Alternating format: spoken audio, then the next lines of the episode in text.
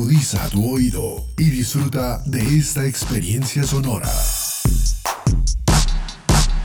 Este es un podcast Unal Radio.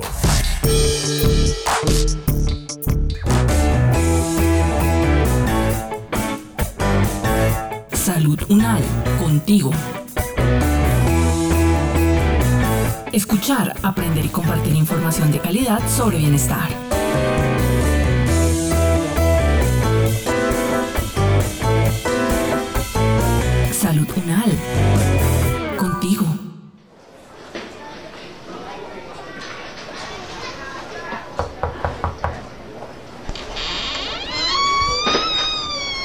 Hola, buenos días. ¿Usted es la fonoaudióloga Milena? Sí, profe. Soy fonoaudióloga de la Universidad Nacional y he culminado una maestría en psicología en la Universidad de los Andes. Mucho gusto. Soy la profesora Alicia y estoy encargada de un curso donde hay un caso de un estudiante que no reconoce los fonemas, no lo identifica y tiene muchos problemas debido a esto. No logra reconocerlo, ni por sílabas, ni individuales y en ocasiones intenta completar inventando lo que podría ir ahí, pero por lo general está mal. Yo por mi experiencia considero que hay un problema de conciencia fonológica. ¿Qué opina usted?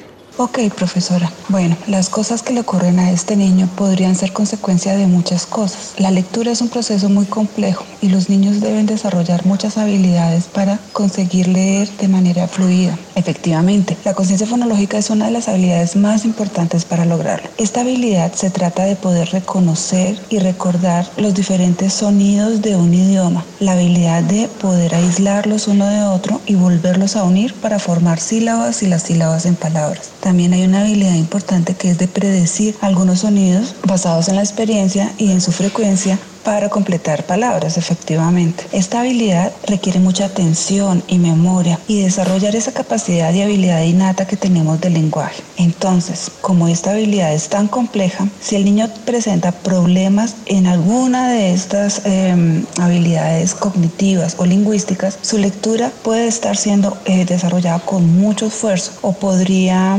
presentarse con mucha dificultad. ¿A qué edad se desarrolla normalmente la conciencia fonológica y qué importancia tiene? Desde el primer momento, el bebé que escucha a su madre está reconociendo y distinguiendo los diferentes sonidos que en su entorno se producen. Entonces, él logra hallar eh, frecuencia y hallar similitud entre estos sonidos que le permitirán más adelante poder dar cuenta de cada uno de ellos jugar con ellos, manipularlos y poder generar lenguaje. Esta habilidad es necesaria para aprender a hablar, escribir y para leer. Bueno, yo cité a la madre del niño. Sin embargo, quisiera que estuvieras presente en la reunión y nos hables más sobre este caso. Pero también quiero ir adelantando a informarme. ¿Qué recomendaciones le podríamos dar a la familia para que le ayuden al niño? Una práctica muy exitosa es la lectura en voz alta del adulto. Puede ser un papá, un hermano mayor, un tío, cualquier persona adulta que tenga una buena o adecuada competencia en lectura. Se ha demostrado que es muy eficiente para que el niño logre centrar su atención y darse cuenta de la estructura del lenguaje leer de manera lenta y con cuidado a que el niño pueda identificar cómo se producen los sonidos ha sido también demostrado que es una eh, práctica muy útil. Otra práctica muy útil es hacer muchos juegos de palabras. Los niños se divierten mucho con ello. Privilegiar las rimas, es desarrollar poemas. Estas actividades pueden ayudar mucho a que el niño em, centre su atención en la forma como el lenguaje está estructurado. ¿La familia va a necesitar muchos materiales para llevar a cabo estas actividades? No, los materiales necesarios son juguetes que puedes eh, estar en casa o las cosas que puedan tener alrededor. Por supuesto, en la terapia la fonoaudióloga posee materiales específicos que pueden ayudar a dirigir mejor ciertas actividades a objetivos trazados para el desarrollo del lenguaje. Sin embargo, em, si este material no se tiene, en casa se puede desarrollar em, materiales o actividades que eh, apoyen muchísimo y de manera eficiente el lenguaje. Y en cuanto al colegio, tanto yo como los demás profesores, ¿qué podemos hacer? Es importante que los docentes puedan incluir en sus rutinas y en sus jornadas de aprendizaje más actividades que requieran del lenguaje, más actividades literarias, más, más cuentos, más poemas, más rimas, más trabalenguas y que este juego sea ameno y divertido para los niños. Yo he hablado un poco con el niño. Le pedí que le comentara a la mamá sus dificultades, pero él me comenta que ella le cree mucho a la familia y que ellos dicen que deje pasar el tiempo, que es normal. La época en la que el niño se encuentra en el colegio es muy importante. Cada día es un reto para ellos. Deben poner a prueba sus habilidades para aprender en distintas materias todos los días. Por eso, dar solución de la manera más rápida posible a las dificultades de aprendizaje significa facilitarle el proceso de escolarización y cambiarle la vida en cuanto a su adaptación escolar y en la vida cotidiana. Por eso es muy importante que el niño reciba atención lo antes posible. Así que dejar pasar el tiempo puede ser muy contraproducente y podemos estar haciendo un daño mayor aumentando la discapacidad que él pueda tener como consecuencia de una dificultad de aprendizaje. Y más cuando tenemos la oportunidad que nos ofrece carreras como la fonotología, la terapia del lenguaje, la terapia ocupacional y el apoyo escolar de poder superar estas dificultades eh, mediante terapia o mediante este apoyo. Mi experiencia es común encontrar este tipo de signos en los cursos. Niños que tienen dificultades escribiendo o leyendo. Pero ¿qué tan seguido es que esos problemas tengan que ver con la conciencia fonológica? Las dificultades de conciencia fonológica son mucho más frecuentes de lo que pensamos. Los déficits en la lectura, por ejemplo, son los más comunes en los estudiantes eh, con dificultades de aprendizaje. En Colombia aún no tenemos datos precisos acerca de cuántos niños puedan estar presentando esta dificultad. Sabemos que en Estados Unidos la Asociación Internacional de Dislexia ha encontrado que del 15 al 20% de la población tiene una dificultad de aprendizaje basada en el lenguaje y varios países han encontrado acuerdos en estos porcentajes.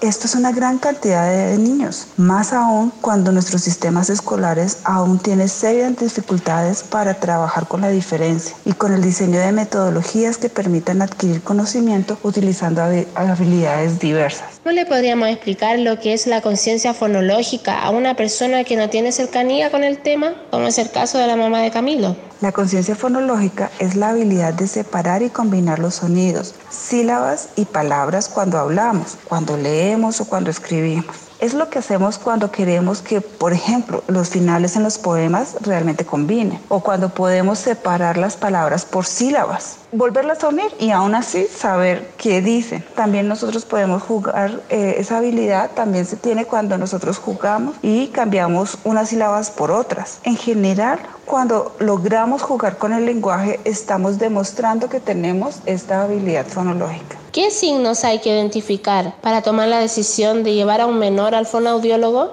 El signo más frecuente es cuando vemos que el desarrollo del lenguaje del niño no se encuentra acorde con lo esperado para su edad. Muchas madres suelen angustiarse cuando tienen la oportunidad de comparar lo que su niño hace en relación con lo que los otros niños de su misma edad hacen. Aunque cada niño tiene su ritmo de aprendizaje, el fracaso escolar es otro signo que se debe revisar. Frecuentemente cuando un niño no logra aprender, se debe revisar si la razón son las dificultades en sus habilidades para leer y escribir, pues a través de estas habilidades es como aprendemos otros conocimientos en otras áreas del conocimiento. Listo, Fono. Yo regreso apenas llegue la mamita. Así le contamos todo esto y le respondemos sus preguntas. Ahorita hablamos.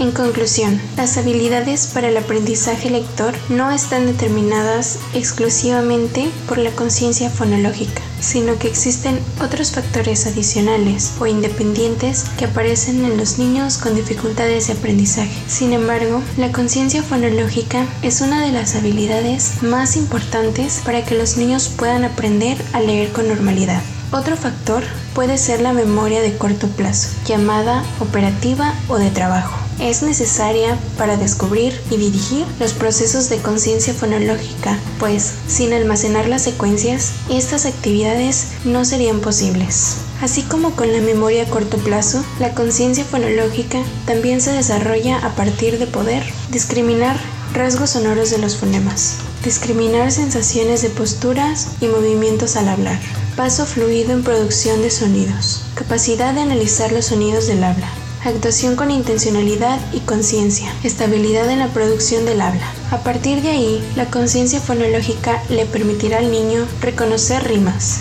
identificar sonidos iniciales y finales en las palabras, Fraccionar en sílabas las palabras. Identificación de rimas. Apareamiento de sílabas. Apareamiento de palabras por ataque silábico. Segmentación de sonidos dentro de la palabra. Manipulación del orden de segmentos dentro de las palabras. Eliminación de sonidos dentro de la palabra. Estas son algunas de las conductas relacionadas con esta habilidad. Dada la importancia de la conciencia fonológica en el desarrollo del lenguaje y el aprendizaje de la lectura, su evaluación y entrenamiento se convierten en un elemento muy relevante del trabajo de los profesionales en fonoaudiología, quienes son los encargados de los desórdenes relacionados con estas habilidades. Por supuesto, además de la terapia fonoaudiológica, el trabajo conjunto con los familiares y el lugar de estudio del niño son muy importantes para hacer más eficiente su tratamiento.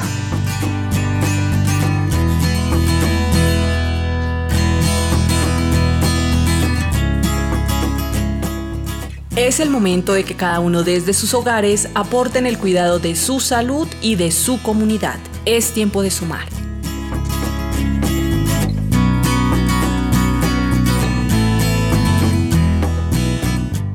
Este podcast contó con la dirección de María Luisa Cárdenas, profesora de la Facultad de Medicina de la Universidad Nacional de Colombia. Coordinación General, María Fernanda Lara Díaz. Investigación Periodística, Diego Fernando Godoy Garavito, estudiante de fonoaudiología. Producción General, Diana Samira Romero. Experta invitada, Milena del Carmen Rodríguez, fonoaudióloga, magíster en Psicología, Universidad de los Andes, docente ocasional, Universidad Nacional de Colombia. Con la actuación de Alicia Victoria Rojas González, profesora titulada en Chile, y Diego Fernando Godoy Garavito, producción sonora Edgar Huasca.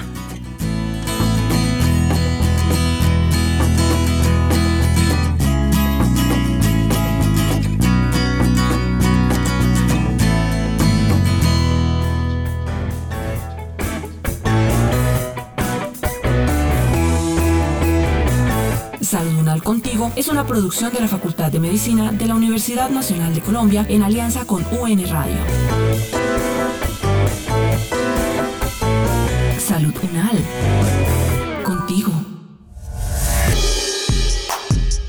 Las opiniones aquí expresadas son de entera responsabilidad de sus autores y solo comprometen a los realizadores de este podcast. No representan necesariamente el pensamiento de la UN Radio ni la posición oficial de la universidad.